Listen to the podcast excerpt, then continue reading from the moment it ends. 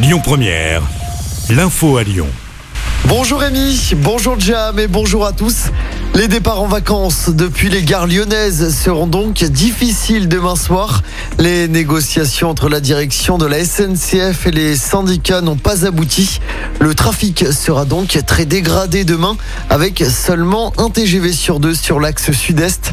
Les prévisions du trafic pour samedi et dimanche n'ont pas encore été annoncées. Y aura-t-il de nouvelles mesures sanitaires pour les fêtes de fin d'année? Réponse demain après-midi à l'issue d'un nouveau conseil de défense sanitaire.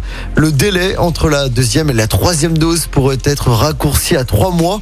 Un renforcement des contrôles aux frontières est également prévu pour freiner la progression du variant Omicron. En revanche, pas de confinement, de couvre-feu ou de fermeture anticipée de commerce. Dans l'actualité locale, sécurité renforcée à la Guillotière. Une brigade de 31 policiers sera exclusivement dédiée au secteur de la Guillotière, mais également de la part Dieu. Objectif, faire face à l'insécurité. Les agents seront présents 7 jours sur 7. Ce sera pour le mois de février prochain selon le progrès. Nouvelle vidéo choquante de l'association lyonnaise L214. Elle dénonce la maltraitance de poules au sein d'un élevage dans les Deux-Sèvres. Les images montrent des volailles entassées dans des cages. On voit également des poules frappées à coups de pied par des employés. La société dément formellement ces accusations. Le sacrifice d'une mère de famille à Grigny, près de Lyon. Une jeune femme a été percutée mardi soir par une voiture alors qu'elle s'apprêtait à traverser sur un passage piéton. En voyant une voiture arriver, elle a juste eu le temps de pousser son enfant de 7 ans. Il est sain et sauf. La jeune femme, elle, est grièvement blessée. Le conducteur a été interpellé. Il roulait sous l'emprise de la drogue.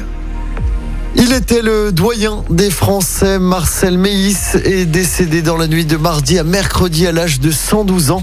Cet habitant de Saint-Romain en Galles dans le Rhône était devenu l'homme le plus âgé de France en octobre dernier. Cette décision n'est pas juste. Jean-Michel Aulas, le président de l'OL, ne digère pas d'avoir écopé de 5 matchs de suspension, dont 5 fermes, suite à son comportement envers l'arbitre du match entre Lyon et Marseille. Le match, pour rappel, avait été arrêté après un jet de bouteille venu des tribunes sur le joueur marseillais Dimitri Payet. Le patron de l'OL est suspendu de bandes touches, de vestiaire d'arbitre et de toute fonction officielle. La sanction prend effet mardi prochain. Et puis du basket avec la défaite hier soir de Lasvel en Euroleague.